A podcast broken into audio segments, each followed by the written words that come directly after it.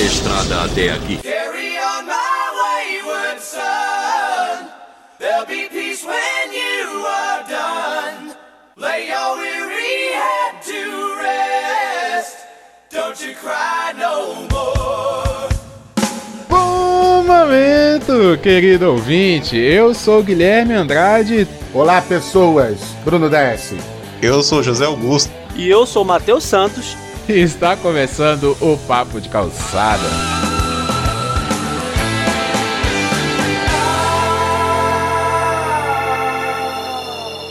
Não é só porque tem guitarra que o negócio é rock and roll.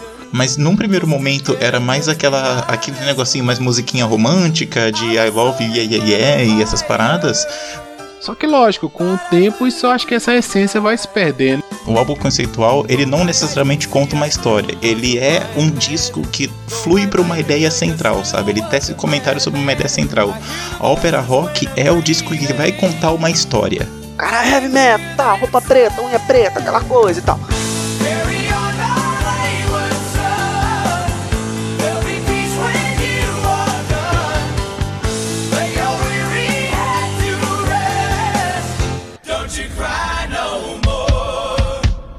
Bem, então a gente a gente tá, a gente falou, né, desse- dessa questão do progressivo e a gente tava entrando pro, pro, pro heavy metal. Mas antes de a gente falou que a gente ia parar nos anos 80, né, Pra esse episódio. Então, assim, é, antes de chegar no propriamente no heavy, o heavy metal, ele cresce como, vamos dizer assim, uma estrada paralela ao progressivo, e aí você começa a ter as- essas divisões. Né? Então você tem o rock, que aí vai ser. O que, que é o rock pop? É o, é o rock como produto comercial, então é aquela música que ela é organizada, montada para tocar em rádio. Você vai ter o progressivo, que ele vai construir essa ideia, o conceito, e vão ter mais eh, músicas mais longas. E aí surge, né, no finalzinho dos anos 70, mais precisamente em 1977, um movimento que busca exatamente romper com isso. Nem é uma música feita para rádio, nem é uma música feita é, magistralmente por músicos excelentes, que é o punk rock. Né, que é, vamos dizer assim, é um retorno à crueza de como se faz e como se toca rock. Né, que aí é, é o que eles falam de, né, de música de três acordes. Isso é o punk rock.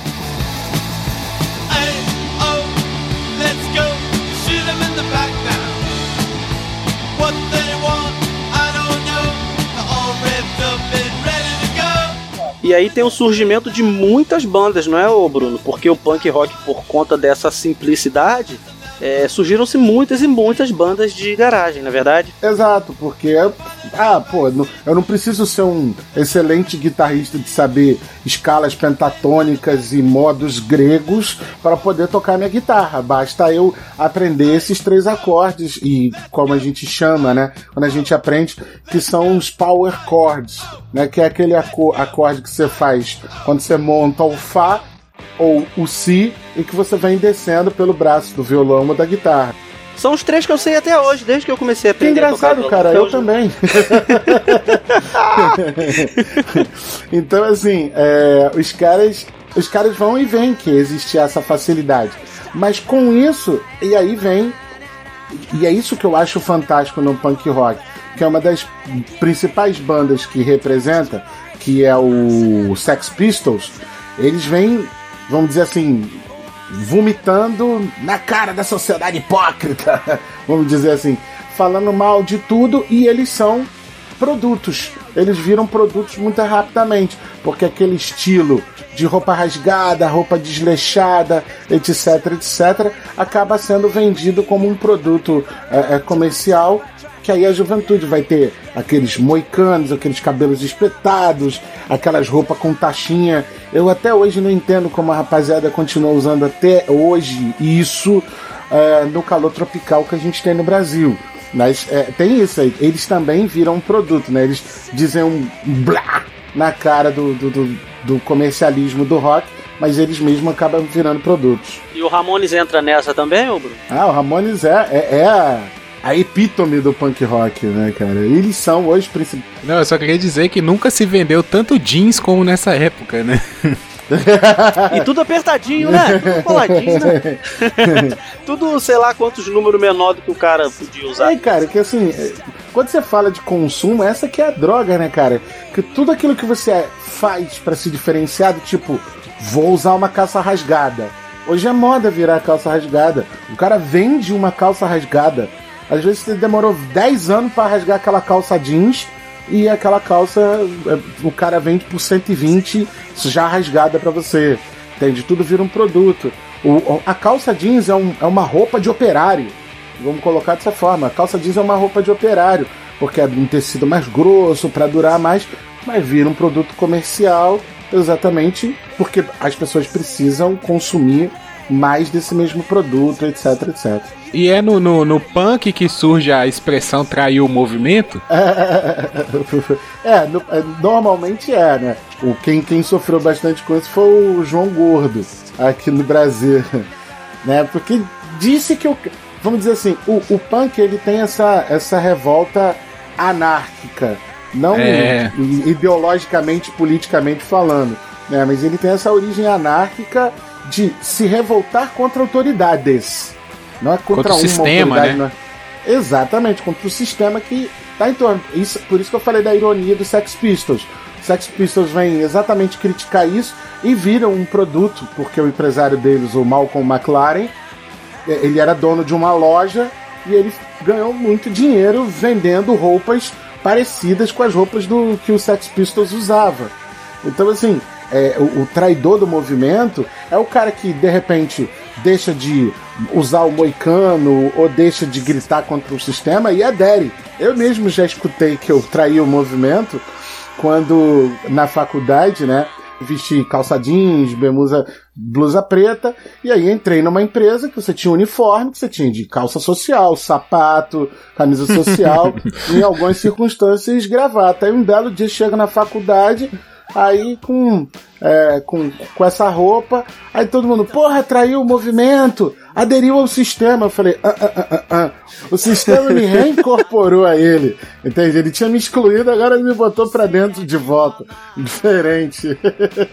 É, como o punk ele vai surgir em meados de anos 80 e tudo mais, aí a gente já tá entrando num. é, é, depois dos anos 70, teve uma diferença muito grande no modelo econômico dos Estados Unidos, que passa a ser de produção e que deixa de ser de produção e passa a ser de especulação. E a própria arte entra nisso também, sabe? Então, tipo assim, a música que é produzida já é passada a ser produzida mais nessa visão de que vai vender e tudo mais. E, e assim, só fazendo o link pra uma coisa que nós não falamos lá no episódio de rap, é que em Nova York, quem mais ajudou o rap a ir pro centro foi o movimento punk. Que as casas que tocavam rock punk, que era já a galera do, do underground do, do centro né, de Nova York, foi quem recebeu a, a galera do rap. Então, assim, o movimento punk e o movimento do rap, que já é também um contramovimento ao disco, né?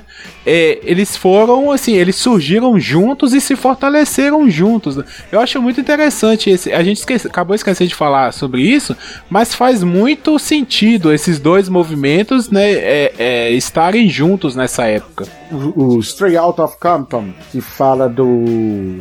Caraca, daquele. Do NWA? daquele- Isso, isso, isso. Ele, ele é um. Na verdade, ele já é né, do fim do, do- do- dos anos 80, mas ele é aquilo que a gente tá falando. É o produto da época, né? Você fala né, de negros com consciência, né? Que eles falam. É, o, o nome do, do, do- é, como que é? Niggers, niggers with attitude, né? Exatamente por conta, né, do- de uma, vamos dizer assim, uma simplificação ou de uma glamorização que o rap começou a entrar, né, no final dos anos 80.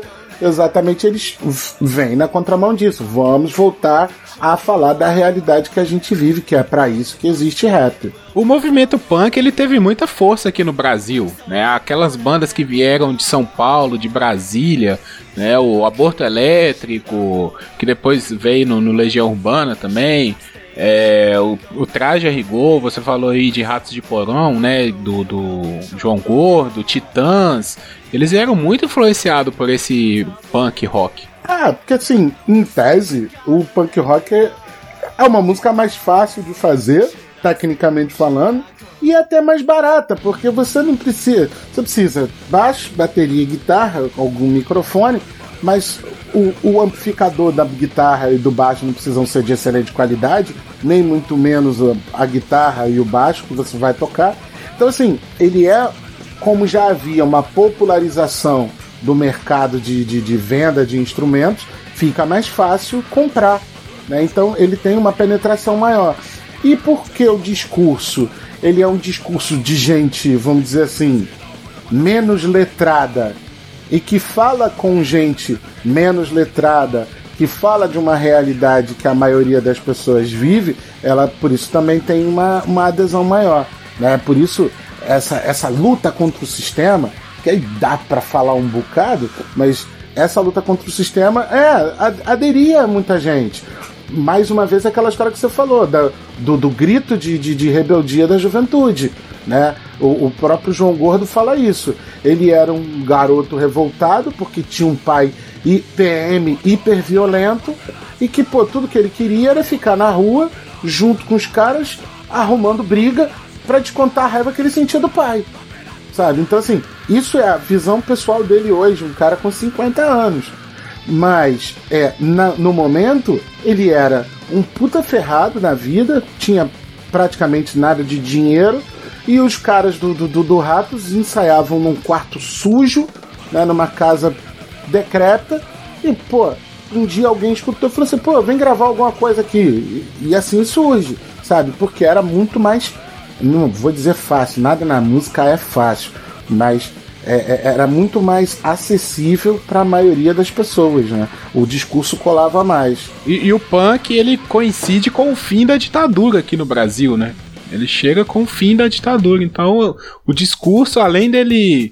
é, ele já tá pronto, né? É um discurso pronto já. já- você já tem o que falar. Você já tinha um Exato. sistema opressor e, jovens é, reprimidos, né, dentro de casa, tanto que, por exemplo, o punk que vem de Brasília é de filho de embaixador, de, de, né, de pessoas de classe alta, é aquela- eles moravam em condomínios, né, o, o próprio Herbert Viana, a, a banda Sim. dele era tudo gente que, que era do mesmo prédio, né? Eles têm até a música pra vovó Undina, que era a avó do, do Do Bi Ribeiro. é do Bi Ribeiro, né? Que deixava eles tocar no, no, no quarto lá, que ela era a única que deixava eles tocar.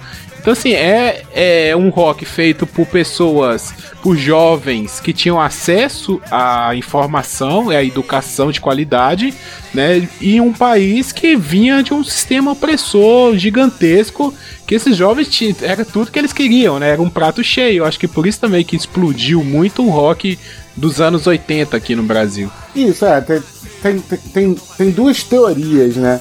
Que é assim, uma teoria critica o rock é, brasileiro porque como ele era feito de uma forma mais simples, né, como ele era feito de- uma maneira, vamos dizer assim, entre aspas, menos descolada com a realidade, é, existia uma crítica muito grande.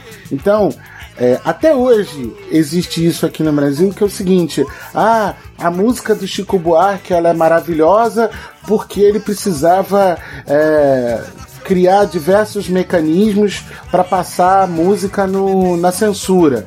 Pô, então quer dizer que você precisa ser censurado para você ser gênio, sabe? Não, não é verdade. O cara é um, é um gênio, sim. é- a forma como ele escreve, etc, etc, é uma forma diferenciada, mas convenhamos, é, a- toda a família do, do, do, do, do- do Chico Buarque de Holanda é uma família de intelectuais. Né? O, o, o pai do, do Chico Buarque de Holanda, o Sérgio Buarque de Holanda, é um dos maiores historiadores que esse país já teve. E tem uma teoria da conspiração que fala que o pai dele que escrevia, né? É, Você já ouviu essa tem- teoria?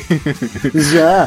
É, Será? É, ué. Que depois que o pai dele morreu, nunca mais ele escreveu as músicas que ele escrevia no início da carreira dele. Então, aí é aquilo. Ah, pô, então, é porque antes ele era pressionado e tal. E tem uma outra, tem uma outra teoria que diz o seguinte: o florescimento né, de- de- dessas bandas todas que surgem nos anos 80, principalmente aqui no Brasil, tem a ver com isso, né? É um regime militar que pressionava, mas já estava acabando, né? Nos seus estertores. E quando a censura acaba, em 1982, se eu não me engano, é, quando a censura acaba, todo mundo pode falar de qualquer coisa. Aí a galera quer botar pra fora geral, né? É o barata voa, né? Exato, é a geração do desbunde. Eles falam qualquer coisa porque não tinha mais censura. Então, por isso que você tem é, um, um ultraje a rigor cantando A Gente Somos Inútil. É por isso que você tem uma banda como né, é, é, o, o, o Legião Urbana falando mal em que país é esse e diversas outras críticas do, do, do, do Paralamas de Sucesso, que é Alagados, Trent Tal, Favela da Maré e tal. Apesar da família do, do, do Herbert Viana também ser uma, uma família de, de intelectuais. Mas assim, é o liberou geral, então é liberou geral mesmo, amigo. Fala-se qualquer coisa. O que surgiu depois, eu já falei isso não num podcast que eu gravei no meu blog, muito antes de conhecer vocês no Papo de Calçada, que é isso. A gente aqui inventou essa história de que do politicamente correto que não dá pra você falar tudo de qualquer forma, do tipo, quando você para pra pensar que diversas músicas do Raimundos hoje em dia não estão dentro do discurso que a rapaziada aceita, você pira, né, cara? É um negócio doido de você pensar. Do tipo, chique, chique, pequena Raimunda, é, ela é bonita, mas é, é- ela é feia, mas é boa de bunda, feia de cara, mas é boa de bunda. Sabe, uma mulherada piraria isso, mas isso podia, né, no, no- no- nos anos 90. Hoje a gente já mudou o discurso que é, não, não dá pra falar tudo. A gente se autocensurou, isso aí já é papo pra depois. Duas rodas era tudo que ele sempre quis. Vital passou a se sentir total com seu sonho de metal. Vital passou a se sentir total com seu sonho de metal.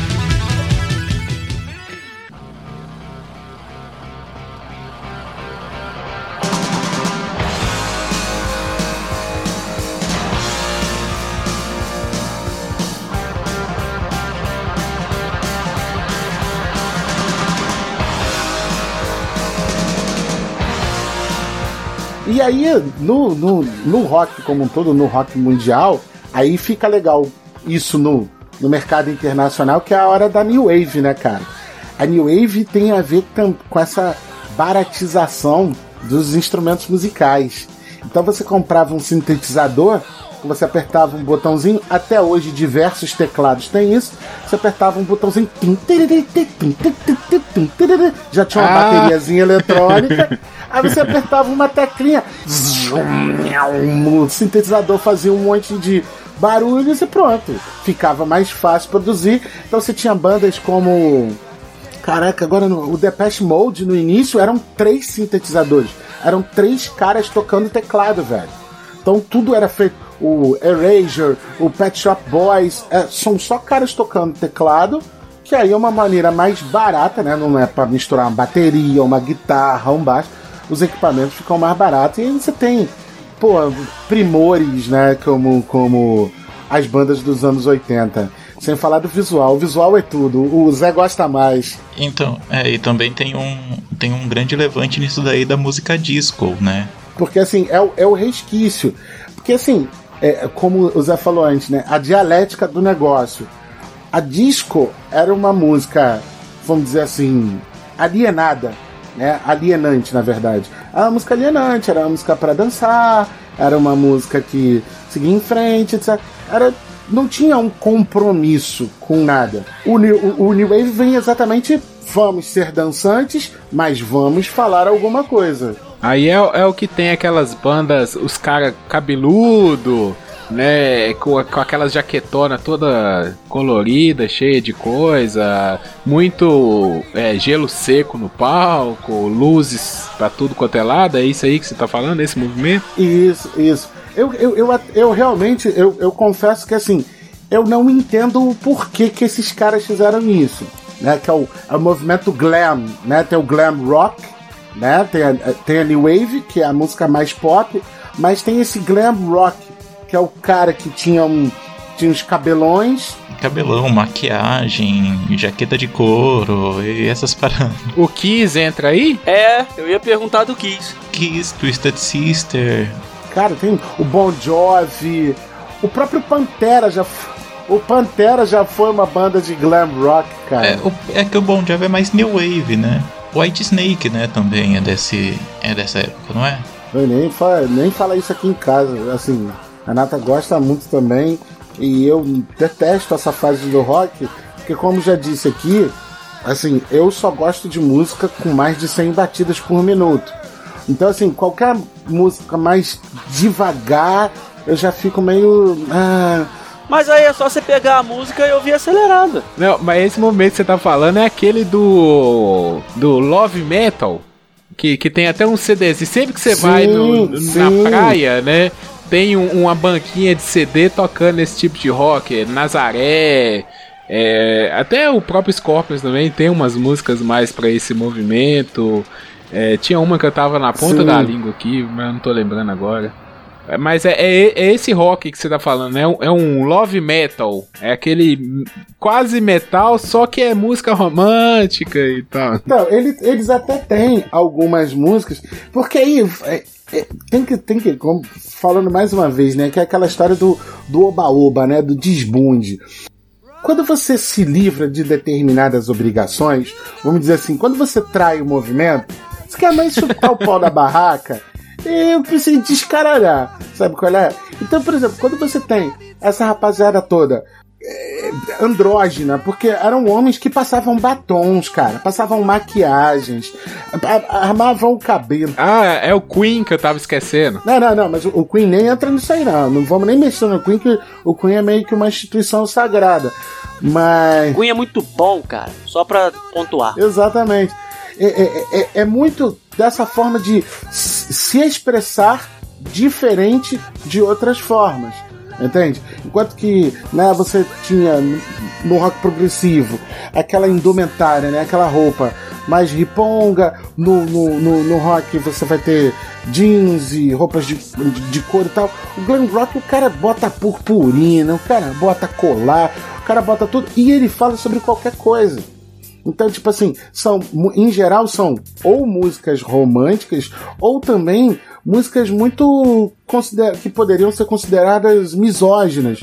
Por exemplo, tem uma banda chamada Motley Crue que tem uma música chamada Girls, Girls, Girls. E, porra, o, o clipe é filmado dentro de uma casa de striptease, sabe?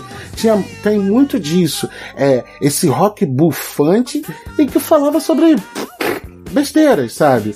É, não necessariamente com um compromisso de é, soar autêntico, vamos dizer dessa forma. Mas aqui, é, só porque você citou aí, qual que é o problema da galera com ro do rock com Bon Jovi? Que eu já ouvi várias pessoas falar que Bon Jovi não é rock. Por que que tem esse problema? Vamos lá. Em tese, né, tem o Bon Jovi é uma das primeiras bandas que eu conheço, assim, tenho eh, lembrança que é, o Bon Jovi é uma banda de rock, apesar das pessoas não dizerem que não, o Bon Jovi é uma banda de rock. Só que assim, eram de caras bonitos, né? Então o Bon Jovi é uma banda de caras bonitos. E que fazia mais o tipo das garotas. Né? Os, os- os- os- a rapaziada que gosta do, do Bon Jovi eh, são mais meninas do que meninos. Tem meninos que gostam de Bon Jovi também, nada contra. Então seria uma boy band, o Bon Jovi? é, é uma visão, é uma visão, por, por conta disso mesmo, sabe? Eles têm um produto que, assim, tipo, eles têm um guitarrista muito bom, que é o Hit Samboras, que agora nem tá mais tocando. Eles têm o valor deles como músicos, mas eles têm um apelo mais voltado para meninas. Então, normalmente, o cara que gosta do Bon Jovi, ele tá associado a isso, a gostar de uma banda que faz sucesso com meninas. É do tipo, você já viu algum cara que gosta de New Kids on the Block?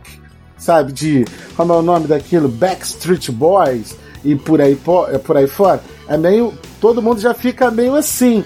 A mesma coisa acontece com, com, com Bon Jovi. O, com, ó, com Bon, o Bon Jovi, com o Poison, era uma banda que também passou muito por isso. O Skid Row, pô, o Skid Row tinha um guitarrista louro, lindo, sabe? Com um cabelo maravilhoso. Nickelback, velho. Nico, A Nickelback é muito ruim, cara. Eu até Nossa, entendo a é lógica muito do Nickelback. Por que, que. Nickelback é tão odiado, coitado? Não entendo cara, isso o também. Nickelback é o sertanejo dentro do rock, cara. tipo, não tem nenhuma diferença de Zezé de Camargo e Luciano pra Nickelback. Só o Pô, mas ritmo. Zezé de Camargo e Luciano é bom. O, o vocalista do Nickelback não deve conseguir cantar galopeira. Cara, na, na minha época de fossa eu escutava muito Nickelback. Mas, ô Bruno, você tá falando aí de cara bonitinho? As meninas, eu aposto que elas adoravam o Axel Rose. Ah, não, claro. O Guns N' Claro. Roses era uma banda de caras bonitinhos, tirando o Slash, é, é, era uma banda de caras bonitinhos. É, então, tem, tem, tem muito disso. E aí vamos lá. Quando você para pra pensar, quem eram os maiores fãs dos Beatles? As meninas, entende? Eram as meninas que piravam nos estádios, que gritavam. Então você pensa nos mais.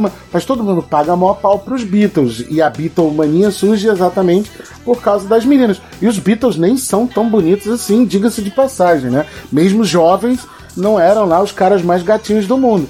Mas é, do tipo, não dá pra competir com um Elvis Presley da vida, mas dava, dava lá o seu valor. O que acontece, ah, tem muito disso. Esses caras, principalmente do glam rock, né, do glam metal, é, esses, esses são caras que são bonitos, cuidam do visual e fazem música pras meninas. Fazem músicas que falam com as meninas. São os bad boys, né? É, exato. Porque você vê que aquele cara ali, por mais que ele esteja com, hoje a gente olhando, né, um estilo meio estranho, pu- purpurinado, maquiado, mas aquilo era onda, cara. Aquilo ali era uma forma de você se encaixar dentro de um, de um- de um subgrupo, de um subgênero. E, e- e faz sucesso. Porque é, aí a gente pode falar de comportamento sexual. As meninas gostam um- numa ponta dos, dos, dos bad boys e na outra ponta elas também gostam de caras que não tem problemas nenhum com a sua masculinidade e se tiver que vestir saia, se tiver que passar batom, passa. Essas coisas todas. As mulheres gostam desses dois extremos. O cara que fica no meio, que é nem bad boy, nem problema nenhum com a masculinidade, a mulherada não gosta, não. Mas, mas surge muito disso, sabe? De músicas que tinham um apelo mais sexista, mas até a música de festa, né, cara? Tem muito disso também. Os caras faziam muita música de festa, como os sertanojos fazem hoje em dia. Mas aí que tá, cara. A indústria cultural, ela sabe que o que vende e, e quem consome é a mulher, cara. O homem, ele só vai na onda da mulher, entendeu? E isso que eu tô falando aqui não Sim. é machismo. É, é, Não, é não é. mera inter- interpretação das coisas. Porque assim, por exemplo, vamos pegar uma banda aí, o Bon Jovi. É, Eles fazem músicas, né? Eles têm um visual bonito e, e eles sabem, a indústria sabe que as mulheres elas vão atrás daquilo ali. Se não for por mulher, o homem não sai de casa, o homem não toma banho, ele não escova os dentes, ele não come, ele não faz bosta nenhuma. entendeu? O que faz um homem sair de casa é a mulher. Se, se o cara vai num show, é porque lá vai ter mulher, cara. Entendeu? Sim, por isso que o Sim. sertanejo faz sucesso no Brasil. O funk faz sucesso. Né? A- As baladas funk, elas são sucesso por quê? Porque a mulherada gosta de dançar e os marmanjos vai lá pra ver mulher dançar. É por isso, cara. Entendeu? Então assim, esse movimento ele faz muito sentido por isso. Vamos fazer música que as mulheres vão gostar, porque elas vão consumir isso e os marmanjão vão atrás porque eles gostam de mulher. É isso, cara. Exato. Sim, posso estar sendo machista, se eu for, me critica aí nos comentários, entendeu? Mas é o que eu vejo. Não, você tá certa. Eu até falei disso até num, num remix e tal, num dia que eu tomei conhecimento dessa realidade. Que assim, é, o movimento feminista tem feito campanha há algum tempo aí para é, determinados bailes, determinadas festas pararem de fazer aquela promoção de mulheres de graça até meia-noite. Né? É, ué. Porque é, tem a ideia de que ah, vai encher de mulher, então né, os caras vão caçar as mulheres né, depois da meia-noite. Mas, cara, tá justamente relacionado a isso mesmo. E a gente ainda tem esse comportamento que onde tiver mulher, a gente vai estar. Se, a gente, se ela tiver inserida num local que a gente gosta, então, do tipo, pô, enquanto acha uma gatinha, uma mulher bonita no, no, no rock and roll, pô, melhor ainda, porque é menos discussão. Sabe? Um dos mo- motivos para eu casar com a Renata também foi isso. A Renata gosta de rock and roll, sabe? E dificu di- é, é, dificulta menos o meu trabalho na vida. Por conta disso, a gente só faz as coisas mesmo porque tem a mulher. E quando você tem um produto como esse, esse glam metal que domina né, a, a- a- a- os anos 80 bastante, né? Que aí vai ser uma competição entre os caras da New Wave, né? Que é Flock of Seagulls, são as bandas bem, bem loucas, o, o Duran Duran, eles são rock, mas são um rock new wave, um rock pop. E tem os caras do desse glam metal, né? Que aí vai ter Poison, Skid Row, Bon Jovi, que são os caras que são sexistas. Aí, Isso também, tem, isso também tem que ser dito. Eles são sexistas, eles tratam, eles objetificam as mulheres e as mulheres gostavam disso. Né? E iam em busca dessas paradas. Então, por isso que tem aquelas baladas mais suaves e tal, que, que todo mundo gostava, né? E, e outras que falavam mesmo, não, que eu vou te pegar. Você... Tem uma música de uma banda chamada Caralho, como é que é o nome dela? Agora eu não vou lembrar. É Cherry Pie. Que aí o cara fala que a mulher é uma torta, né? Que uma torta de cereja. Que aí uma torta de cereja você lambe, você esfrega na cara, você faz um monte de coisa. Tem tudo disso, sabe? É, é- é um apelo que os caras fazem e que ficou em vigor né, no, no, no mercado né, durante bons 10 anos mesmo. E o Bon Jovi e, o, e os Kid Roll e o Motley Crue foram os maiores expoentes dessa, dessa rapaziada aí.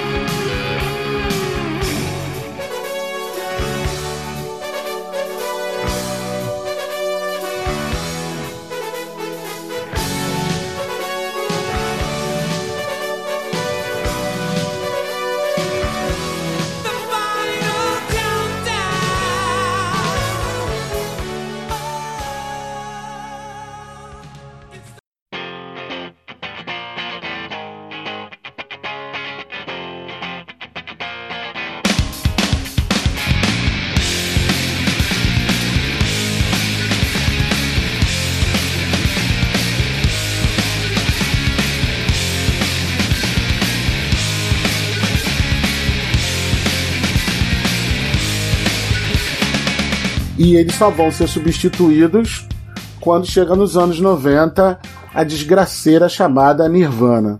Ali é que tudo começa a mudar. É, cara, tudo muda. Lembra daquilo que o Zé falou da, da dialética, né? Porra, como é que a gente. A gente já não aguenta mais os mesmos caras fazendo as mesmas coisas. Esses cabelos, essas purpurinas. Pô, vamos investir no cara que é totalmente contrário disso. Que faz música de. É, o grunge. Que aí é o cara que faz música de três acordes, veste camisa toda frouxa, bermuda, anda todo desgrenhado. O produto ele muda da água pro vinho. Pô, Kai, tá aí, cara. Eu nunca tinha visto dessa forma. Punk com depressão. Mas é, cara, é uma forma, né, mesmo. É um sad punk. É uma forma mesmo de, de rock mais simples, né? Não tão trabalhado como o heavy metal, como o, o rock progressivo. E é um, é, um- é- é um estilo de música que trata de temas mais a ver com a, com a decepção da adolescência, né? Da juventude. Tá aí, gostei aí. É, eu- eu acho que pode, pode categorizar como rebelde sem causa, né? Porque como o Zé tava falando no, no, no contexto do punk, existia aquela questão da especulação imobiliária, especulação financeira e a economia, ninguém tinha certeza de nada, né? E tava aquela confusão, o mundo estava uma confusão no- nos anos 80, né? é, é Guerra Fria no auge, né? Ainda tava no. Já pro final, mas ainda tava na, naquele período ali, então tava uma bagunça o mundo. É, o, o Grunge, ele já chega anos 90, né? E esse anos 90 é, o, é um- uma maravilha, por exemplo, nos Estados Unidos.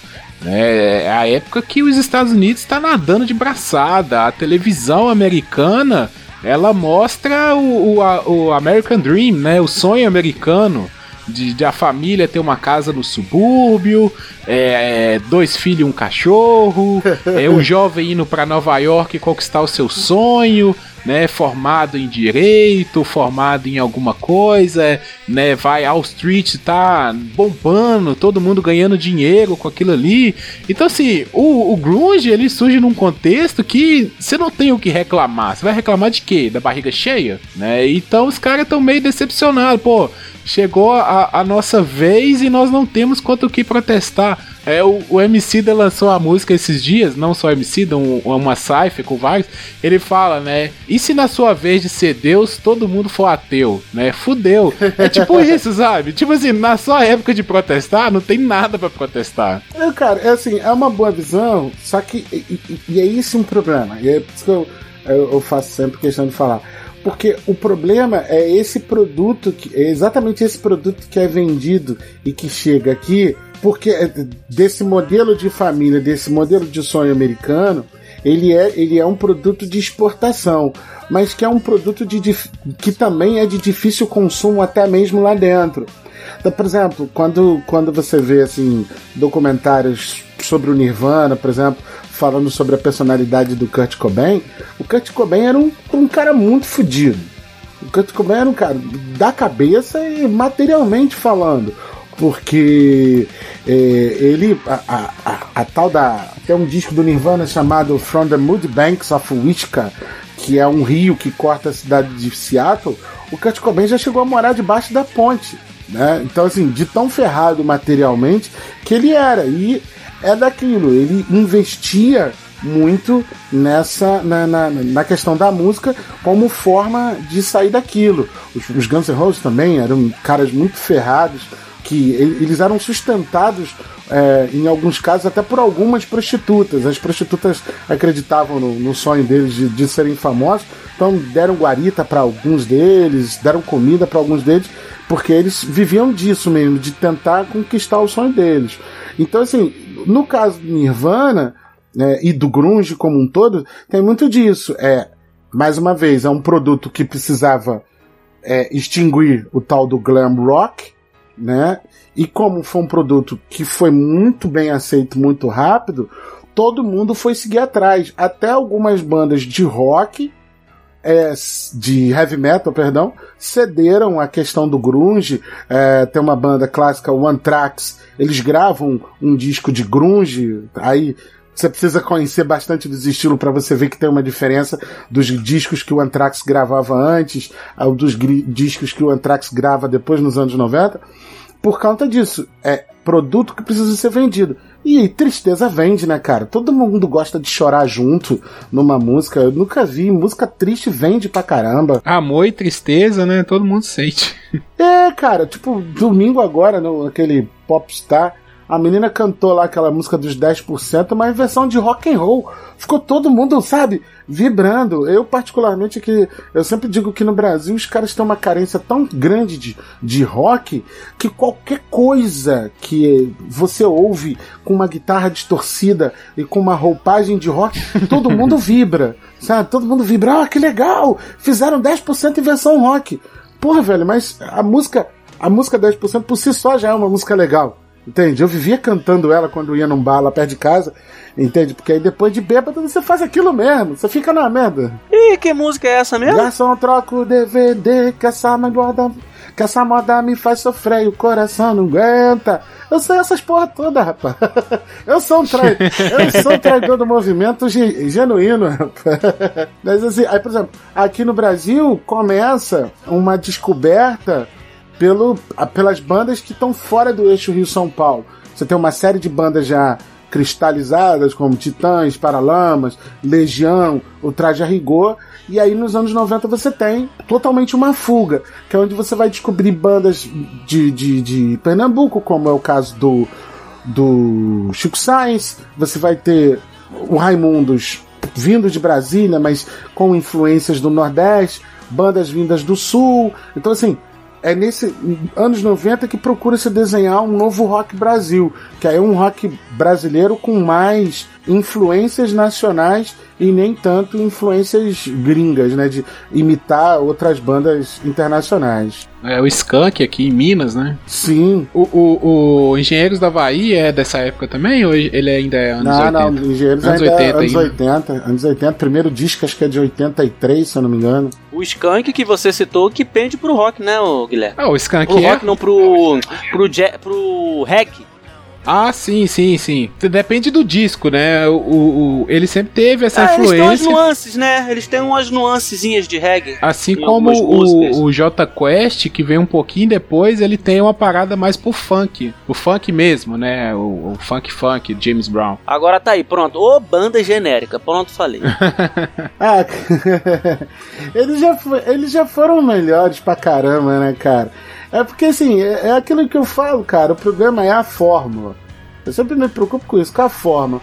Tem fórmulas que se desgastam muito rápido. A deles é isso. Eles vão ficar sempre fazendo. Foi por todo mar, e volte aqui. E acabou. Fica nisso, amigo. E vão se repetir sempre. É daí que vem dinheiro mesmo. O, o Skunk, ele tem um CD muito bom, que é o primeiro disco deles. Nossa, esse CD é muito bom, cara. Muito bom mesmo. Eu sempre gostei muito do Skank, cara. Sempre achei eles uma, uma banda diferencial, assim, com algo, algo, aquilo, aquele algo a mais, assim. Eu sempre achei que eles tiveram, pelo menos no- no- nos primeiros discos. Eles são muito inteligentes, né? A, a composição deles é muito inteligente. Ah, Eles fogem muito daquele rock clássico.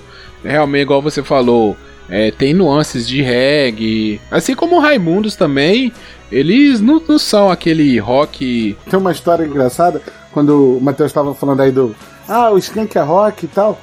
Que assim, uma das maiores decepções do meu pai foi, tipo assim, o Skank e o Cidade Negra, eles surgem mais ou menos na mesma época, né? E aí, eu lembro que o meu pai, quando comprou o primeiro disco do Skank, escutava aquela porra no repeat. Ele virava de um lado pro outro e escutava aquele disco. A mesma coisa também com o primeiro disco do Cidade Negra, que ainda não tinha o Tony Garrido. Quando saiu mais ou menos na mesma época o segundo disco do Skank e o segundo disco do Cidade Negra, meu pai tava revoltado. Pô, porque isso não é o Skank de verdade, né? Porque no segundo disco eles já são mais popzinho, né? Já tem umas outras levadas que não só aquele reggaezinho tchim, tchim, tchim, que tinha no primeiro disco. A mesma coisa do Cidade Negra. Ah, o Cidade Negra acabou. Mas é por conta disso. É, você tem outros, é, outras bandas né, que, que, que vão pegar outros elementos. Né? O, o Cidade Negra é uma banda aqui do Rio de Janeiro, da Baixada Fluminense, então que mistura, mistura reggae, mistura dance, mistura muita coisa. E com a realidade falando lá da Baixada Fluminense. Então, assim, eu acho que esse momento dos anos 90 era um momento muito de virada, mas todo mundo tentou ter o seu próprio Raimundos. Ninguém procurou fazer uma parada diferente. Então, por exemplo, quando o Raimundos é, se solidificou né, nos anos 90 e um pouco antes, em 97, 98, quando o Charlie Brown estoura, não fica, não sobra para mais ninguém, sabe, no rock. Todo mundo tenta ser igual a eles, mas ninguém chega perto deles. Essa é uma, uma bronca que eu tenho também. E a gente tem nesse meio tempo aí o Mamonas Assassina, né? Cara, você leu meus pensamentos. Eu ia citar o Mamonas agora. É, é a explosão e a, a, a. Eu acho que é o mais perto da Beatlemania que a gente teve no Brasil, né? Que a gente teve nos anos 80 o RPM, que a gente não comentou, mas a minha mãe, ela conta, ela é muito, era muito fã do RPM, e aquele primeiro disco do RPM, acho que esse de, eram 10, 11 músicas, é, 8 tava na, no top 10 do, do momento, depois desse grande fenômeno, né, rockstar brasileiro, acho que o Mamonas foi o que chegou, né, que tocava aquela coisa, né, domingo no Faustão, no outro no Gugu, né, tinha domingo que eles estavam nos dois, que às vezes É. era Só gravado. que por- eles foram por outro caminho, né, cara? Eles, eles fugiram de, de, de tudo que era comercial, assim, de tudo que era comum, né, pra época. As letras, os o modo como eles se apresentavam, cara. Eles se apresentavam com. O Dinho se apresentava com, com roupa de, de, de presidiário, cara. Então, ma- mas aí que tá. Assim, é porque eu era muito criança nessa época. O que eu tenho referência é que eu já assisti, de, por exemplo, de documentários, essas coisas sobre o Mamonas. É, o Mamonas, ele tem uma influência muito grande da gravadora. Sabe, o Rick Bonadio, o próprio dono, eu não lembro qual gravadora eles eram, mas o dono da gravadora, quando ouviu eles no primeiro momento, não gostou e tal. Mas quando eles viram a, a presença de palco do Mamonas, sabe, eles conseguiram trazer aquilo ali, aí que foi a virada. Então acho que eles são muito mais um produto industrial, né, do que outros do rock, sabe? Eu acho que assim, foi um. Eles eram o diferente que todo mundo tava precisando, sabe? Não tinha ninguém diferente, tava todo mundo fazendo o mesmo do outro, o que vinha da gringa, e o, o Mamonas ele conseguiu e eles exploraram aquilo ali. Não, eu até entendo isso. Eu até entendo isso. Só que o que eu me. Eu, me, eu fico bolado assim, que assim, foi o fenômeno que foi. Então, assim, você tinha grande. bandas boas inteiras. Não tô falando mal do Mamonas. É, eu vou falar mal do que fizeram com eles, né? O problema do Brasil é que é o seguinte: eles fizeram sucesso e todo mundo queria arrumar um outro Mamonas. Todo mundo queria ter alguém que fosse igual ou, ou, ou- ou parecido com eles. Então, por exemplo, você tem um, tinha uns caras em São Paulo, que eu não vou lembrar os nomes agora, que tinha aquela música Bagulho no Bumba. Cobrador ficou doidão. É, virguloides. Virguloides. Ah, Virguloide, se acharam um bagulho no banco de cara. trás. E tinha também o P.O. Box do Papo de Jacaré. Puta Nossa! sabe? Todo mundo queria arrancar um pedacinho disso, sabe qual é? Queria ter uma banda parecida com o do Mamonas. Só que eles eram eles, eles tinham essa originalidade deles e, e faziam sucesso com adulto e com criança, apesar da minha mãe dizer, né, quando eles morreram, na época eu tinha a banda, né, ensaiando todo fim de semana, minha mãe, olha, cuidado com esse negócio de banda, porque você viu o que aconteceu com os mamonas, não vai querer que aconteça isso com você também, Deus castiga, essas coisas todas. Mas, exato, minha mãe morria de medo da minha vida rock and roll. E aí todo mundo tentou abocanhar, sabe? E não, não deu espaço para outras bandas. Outras bandas que tentaram fazer algo parecido não tiveram o mesmo reconhecimento.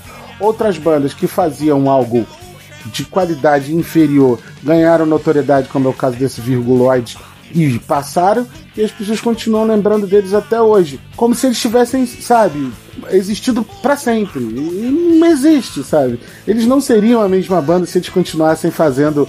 Se eles continuassem vivos até hoje. Essa é a minha opinião, né? Não, eu também, eu concordo com você. Eles não continuariam naquela. Assim, porque era, era fora de sério, né? O sucesso que os caras faziam. Aquilo que o Guilherme falou. No domingo eles estavam no Faustão, no outro eles estavam no Gugu, no Gugu, e ficava o Faustão e o Gugu batendo queda de braço pra ver quem, né? No cabo de guerra pra Aham. ver quem, quem tinha mais audiência com os caras. Os caras, assim, foram espremidos até a última gota. Então, mas se a gente for ver, o Mamonas ele tem muito sucesso por causa desse negócio das letras escrachadas e humor e tudo mais.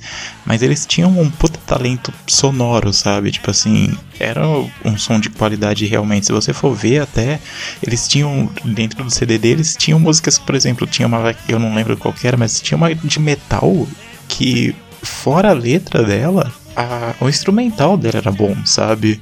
Exato, eles eram Sim, excelentes sim. músicos. Era, a banda era talentosa. O guitarrista lá, o. o vou esquecer o nome agora da galera. Bento. Ele era muito bom, cara. Ele era muito bom. Uhum, exato. Esse cara era muito bom. Pelo que eu entendo de música, ele era muito bom.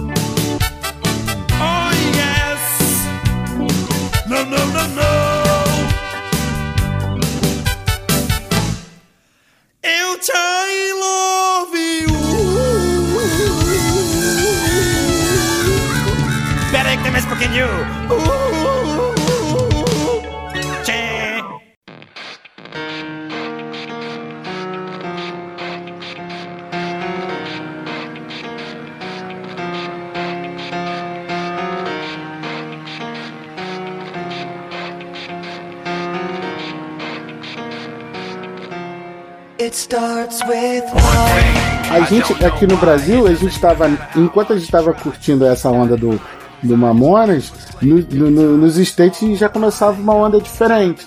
Entende? Que era o tal do, do, do New Metal. New Metal. É New Metal. Que aí vão ser bandas que aí é aquilo. Veja, agora a gente vai tendo uma distribuição mais rápida dos produtos, vai ficando mais fácil. Então, consome-se muito rápido. Com a morte do, do, do Kurt Cobain em 94, tipo, o grunge acabou. Na verdade, né? Ele foi só um- uma marca para vender roupa e, música triste. O estilo, ele não tinha nada necessariamente de novo. O que o Nirvana fez no disco Nevermind estava novo. Mas aí, a partir ali de 94, 95, aí surge uma banda que vai ser uma das precursoras do negócio, chamada Korn, que é, vai, vai levar esse, essa nova fase do, do rock, né, do, do metal como um todo, que é o new metal, que em geral são guitarras com baixíssimas afinações, para quem entende um pouquinho, né, sabe afinar um violão, um violão com as cordas de baixo para cima, é mi, si, é, sol, ré, lá e mi, eles abaixam né, os- essas afinações. As, as guitarras não são às vezes afinadas em Mi, elas são afinadas em Ré, em alguns casos até em Dó, né? Que aí fica. Aí precisa de uma corda. E em alguns casos eles tocavam, como no caso do Korn, eles tocavam até com sete, guitarras de sete cordas. Que aí a, a sétima corda da guitarra seria uma corda Si. Então ficava pum, aquele som mais grave ainda, que é um. Aí é quando os caras misturam rock com hip hop, com DJ discotecando e vira um samba do crioulo doido que, Linkin Park. É verdade, que aí o extrusão pira, né? Quando escuta banda de new metal, o extrusão pira, detesta porque não tem nada a ver.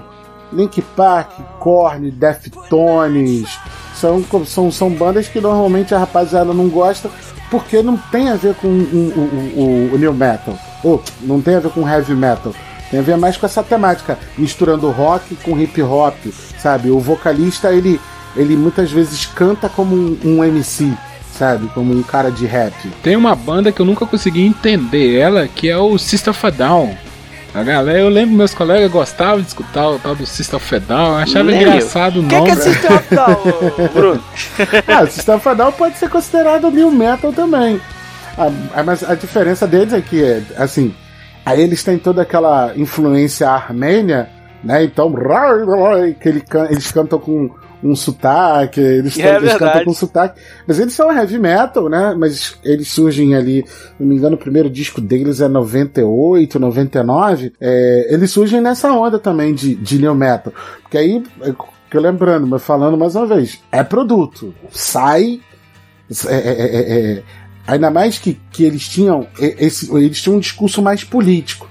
Eles não tinham tanto esse lance do, do, do hip hop nas letras, né? Mas tinha afinação baixa, tinha uma diferença de, de, de, de vocal diferente. Porque também tem isso que a gente nem falou. O heavy metal tem muito. Ah, o cara que às vezes canta com a voz limpa, como o Iron Maiden, né? O Bruce Dickinson. Mas no new metal os caras exploram, né? Tem aqueles aqueles gritos guturais que já existiam, mas eles exploram de outras formas. Então, assim, eu acho que o System of a Down cai ali. Ele é heavy metal, mas tá dentro do, do pacote do, do new metal também. Slipknot, esses caras aí também. Então, o Slipknot é, é, é chamado new metal, porque aí tem esse negócio do, do DJ. Eu lembro que pô, eu quase apanhei numa festa. Ah, troca lá, Bruno, bota um disco lá. Pô, botei um disco do New, do Slipknot, mas os caras quase me bateram. Tá maluco? Essa porra não toca na minha casa, não. Como se eu tivesse colocado disco de putaria, mano. Só tinha o roqueiro truzão. Ficaram muito putos comigo quando eu botei Slipknot. Ah, cara, me desculpe, eu não me dou com essa galera, não. Não vem, com- não vem com, com, com papo de extremismo com música pra mim, não. É, cara, o ideal no mundo seria assim. Eu vou dizer, eu vou fazer um meia-culpa, ser bem honesto. Eu já fui bem escroto, né? Mas era na época que eu convivia com pessoas. Como agora não convivo mais com ninguém, então eu não tenho oportunidade de ser escroto. Tipo, é, eu não gosto quando, como eu disse mais antes, quando uma rapaziada nova fica dizendo assim: ah, eu nasci na época errada, eu tinha que, é, eu tinha que ter nascido nos anos 80, porque aquilo que era música boa. Eu tenho hoje alunos de 15, 16 anos que ficam dizendo essa besteira. Mas eu já fui radical também por conta disso, porque eu, eu, eu acho que as pessoas têm que viver no tempo delas. Você, óbvio, você vai gostar de coisas antigas, mas procura gostar de coisas atuais também, seja lá o que for. É, é um pouco uma ideia meio torta, mas é, é aquilo que o Guilherme tá falando para pegar um pouco. Vai escutar Sobrevivendo no Inferno, mas também escuta Baco do Exu, né? Então assim, escuta o velho e o novo até para você aprender, né? Até para você ver mudanças, porque eu não acredito que a música evolua. Eu acredito que a música mude, como Zé falou antes, né? Tem essa proposta dialética, né? Vamos conversar com o mundo, o momento e as pessoas que estão naquele momento, né? Por isso a minha revolta que eu falei antes do, do com essa rapaziada que falou besteira com o Roger Waters também. É, os caras que não entendem, falam besteira e querem usar o exemplo de hoje como antigamente. Isso não, não tem nada a ver. É, você é. Eu volto de novo. Você falou, né? Escute música nova também, aquilo que a gente falou lá atrás, né? Eu escuto o que soa bem ao meu ouvido. Então, do mesmo jeito que você não vai ficar, igual você falou, ah, eu nasci no tempo errado, porque nos anos 80 que a música era boa. Ah, escuta, a música tá aí ainda. Não, não, não é proibido você escutar as músicas dos anos, dos anos 80, 70, 60, 50, 40, seja lá o que você quer escutar, tá aí, procura. Ao mesmo tempo, você também não pode ficar. Não, não, não pode, não. Você pode fazer o que você quiser. Não é legal você ficar bitolado escutando só o que sai lá. Porque hoje, né? A gente tem muito essa galera que é, tem que ser o de agora, tem que ser o novo. A música de hoje, ela já tá velha. Eu quero, eu quero a de amanhã. Eu quero a de amanhã porque a de hoje já não tá, né? Pelo fato das músicas serem tão genéricas, né? Cada vez ficando cada vez mais genéricas, mais genéricas, né? É, o, que, o que se torna popular. Tô falando do que se populariza. Tô falando do que toca no, no- no- no- na rádio, toca no Faustão, sei lá Não, mas eu concordo com isso. a galera fica muito nessa. A música tem que ser atual, ela tem que ser nova, ela só pode ser de agora, não, não pode ser, não, não pode ser velha. E aí eu falo assim, mas quando eu converso com pessoas um pouco mais novas, né? Eu Falo, mas assim, se a gente não pudesse escutar a música velha, depois de um tempo ela simplesmente sumia da história, sumia dos registros, né? Porque já que não pode escutar, você tá aí pra ser, né? Tá aí pra ser escutado, assim como funciona com, com várias outras mídias, com filme, com série, com livro. Né? Imagina se um, um, um filme clássico ele passou de, de 10 anos, ele pum, sumiu, sumiu do Netflix, sumiu da internet, sumiu, não pode mais assistir. Mas é mais ou menos isso que as pessoas acabam fazendo, cara. O consumo acaba fazendo exatamente isso. É, o- eu entendo os resgates. Você vê, agora tem um programa na Rede Globo, os melhores anos de nossas vidas. O que, que é isso? Esse programa eu vi anunciando, mas eu não parei. É o que que é isso? É um tipo um documentário? É uma competição, assim, tem uns caras que representam cada década, sabe? Alguém representa os anos 2000, alguém representa os anos 90, e aí eles fazem competições de música, de dança, de coisas que existiam nessa década, e as pessoas votam e decidem o que, que era melhor. Aí do tipo, o que, que era melhor? A Gretchen rebolando ou, sei lá, Britney Spears, sabe? Mal comparando. Eu não vi o programa, só vi a ideia passando no negócio. Caramba. Mas é, cara, esse saudosismo é que impede de algumas coisas sumirem. Mas a, a velocidade e a forma como as pessoas consomem é do tipo, quando eu vou passar filmes para uns alunos, para alguns alunos, e aí, tipo, eles ficam sabendo que o filme é de 5 anos atrás. Caraca, filme velhão. Aí eu falo pra eles, cara, 20, há 5 anos atrás tu tava assistindo o Clube do Mickey. Fica quieto que tu não sabe de porra nenhuma. Poxa, se você tentar, se você tentar passar um filme do Chaplin, então a galera vai, vai Eu já morrer, nem me então. né? aventuro mais. Caramba.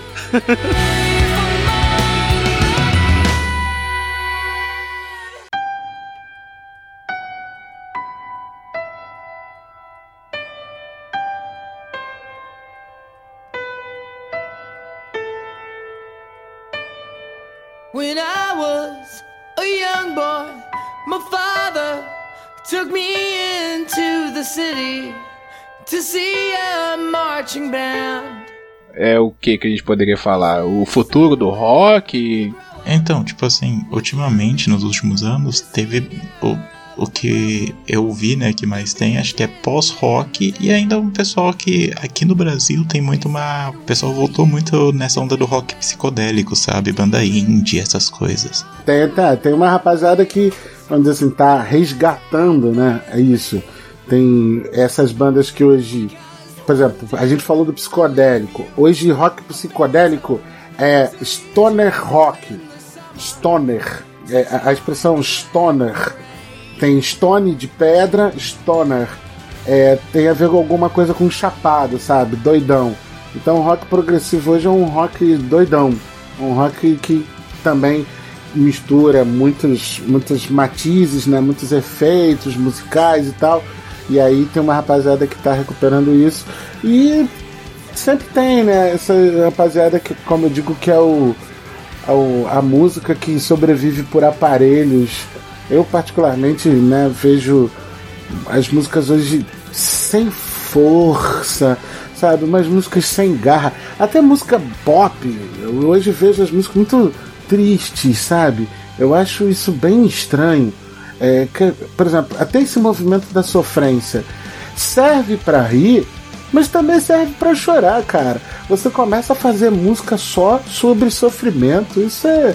Isso não, não, não, não, não, condiz muito comigo, não, cara. É muito estranho isso. O Emocore? Também, também, sabe? É, música é. Eu sempre digo assim: a música serve para diversos objetivos. Depende do que você vai usar. Né? Então, assim, eu normalmente não assisto televisão. Hoje, por exemplo, segunda-feira é o dia que eu faço a comida dos meus cachorros. Então eu começo a fazer lá pelas 5 e meia, 6 horas, tal, começo a fazer. E eu fico rolando música, eu não assisto televisão. Aí sai, vem fazer aqui a gravação, volto para terminar lá de empacotar, guardar a comida. Então, assim, é um período de 5, 6 horas que eu fico escutando a música direto. Não dá pra você escutar uma música que te deixe pra baixo. Eu- não consigo entender isso, sabe? Eu escolho escolher escutar uma música que me deixe pra baixo.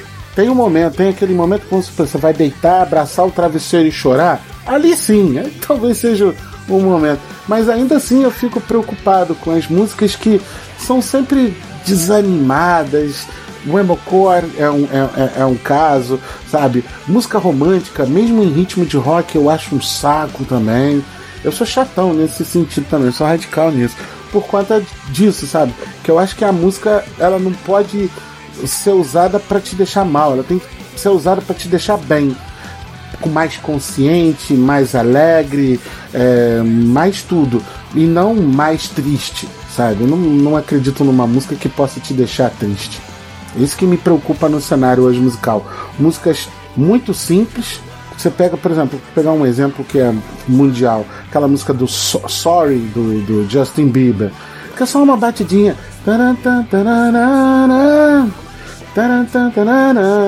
E é só isso a música. Ela tem uma batidinha ali e ele canta sobre isso. Sabe? Então assim, a música que não tem, não, não tem instrumento, sabe? É feita de muito simples e, e, e não tem tesão. Isso me incomoda muito. Pensando aí, vocês acham que, que o, o rock morreu? Ou que, sei lá, vai ficar aí só o metal? O que, que vocês acham aí do, do futuro desse, desse rock? Vocês acham que pode surgir alguma coisa? O rock já morreu uma vez, morreu? E não morreu, e ressuscitou. Lá no final dos anos 50 que a gente falou, não foi? ah, sei lá, cara, vamos ter esperança. Eu, eu- a gente já, já fica sem esperança pra tanta coisa. Vamos pensar que vai surgir aí daqui a pouco um, um outro Chuck Berry da vida. Não, cara, eu, eu não concordo, né? No primeiro, o primeiro remix que eu gravei é, falava sobre isso, né? Eu não acredito que o rock morreu. É, eu- o rock só deixou de falar com um determinado tipo de gente, vamos dizer dessa forma. Né? Ele deixou de falar com alguma galera. Porque em- continua gente boa surgindo, continua gente boa na ativa. Óbvio, tem aqueles que ainda roem o osso, tipo Capital Inicial, como o próprio Metallica, que já não tem mais nada de novo para apresentar, mas continua aí, e aí o extrusão fica louco. Oh, o disco novo do Metallica, parece Metallica de antigamente. É, não, não morre, sabe? Ele não morre. É só porque ele deixou de ser um, pro- um produto rentável como outros produtos. Momento cultural.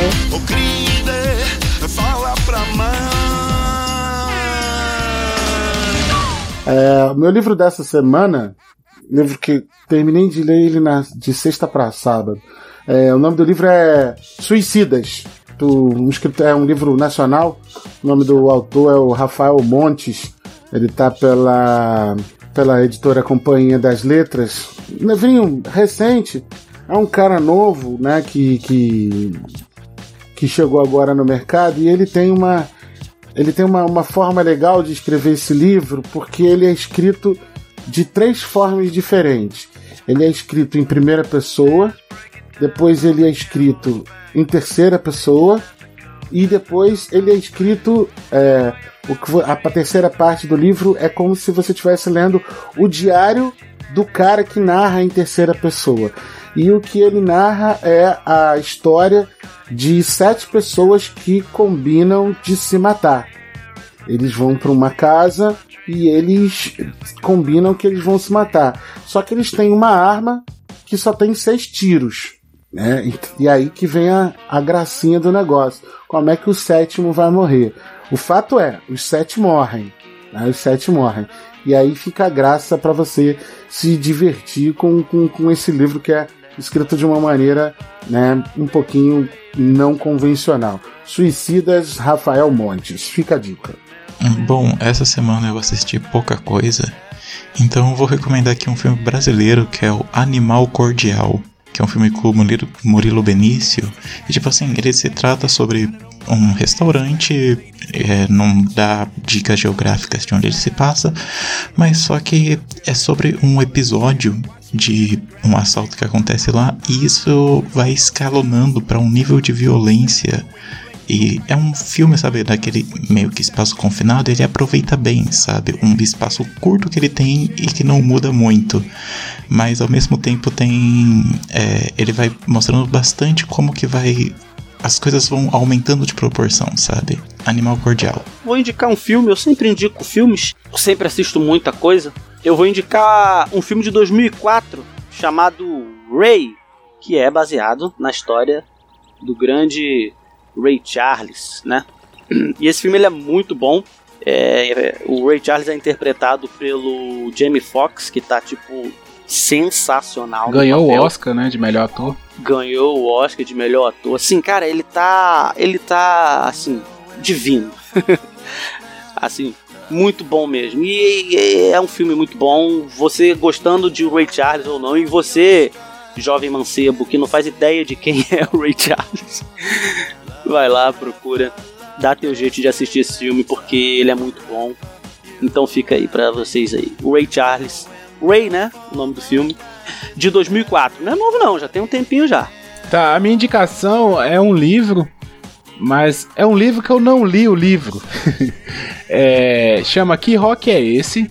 Ele foi baseado, ele é um, um almanaque, né, tá até aqui na sinopse dele, é da Jovem Guarda a Pitch, a evolução do rock abordada da melhor, na melhor forma do, do estilo almanaque.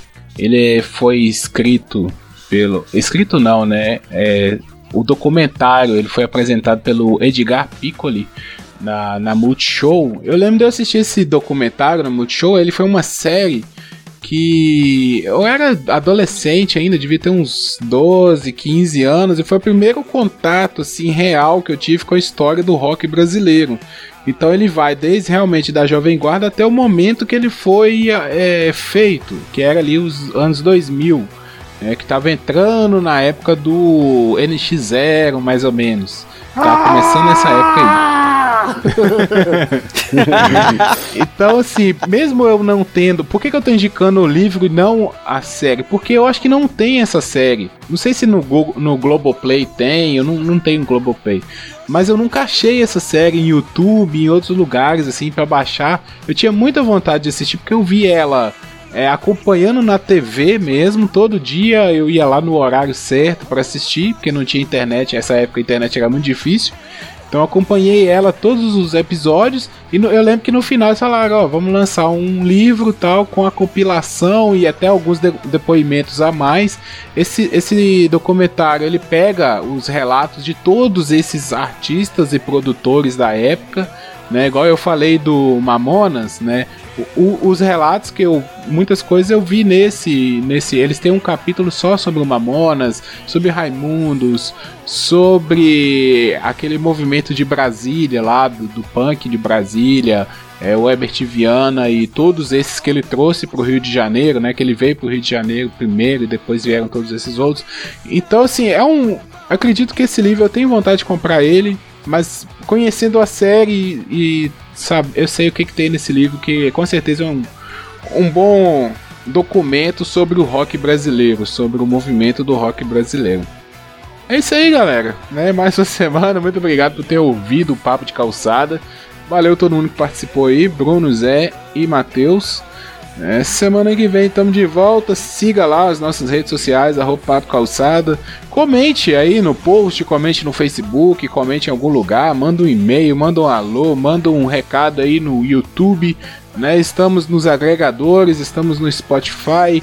É, esse episódio não vai pro YouTube por causa da trilha sonora. Mas a partir do próximo, segue lá também no YouTube, assista, compartilha, manda no grupo do Zap. Fala que isso aqui é, o, O é a melhor coisa do Brasil que tá tendo hoje. Em breve substituiremos o choque de cultura na Rede Globo. isso aí, entendeu? E aí, bola pra frente. Vou deixar um link aí de uma playlistzinha que eu fiz no YouTube mesmo. Vou, vou mandar o link aqui. O Guilherme vai botar o link aí na postagem. É, com para você acompanhar alguma evolução do, do rock ao longo desses anos aí e relembrar algumas músicas mais velhinhas, outras nem tanto assim. É, aproveitar pra pôr a trilha sonora também do episódio. Né? Exatamente. Já, já não vou precisar pesquisar a trilha Isso, sonora, isso, já isso, vai ter bem. pronto. Então é isso aí, galera, né? Compartilha, manda o feed pro seu amigo, compartilha aí nas redes sociais, nos ajude, né, a, a conseguir mais ouvintes para o Papo de Calçada. Se você é ouvinte, comente aqui com a gente, manda o seu recado. né? na, na semana passada eu lancei lá o episódio sobre a pesquisa do Papo de Calçada e falei algumas coisinhas sobre o nosso projeto. Então é aquilo lá, entendeu? Se você não ouviu ainda, vai lá e confere. E nós precisamos sim da participação do ouvinte, nós queremos a participação do ouvinte, só depende de você. Né? Então manda seu recado, compartilha, curte lá na página, ou simplesmente ouça o podcast também, que já é muita coisa. Tá bom? Até a próxima semana aí, tamo junto. Qualquer dúvida é só chamar. Abraços! Valeu! Falou.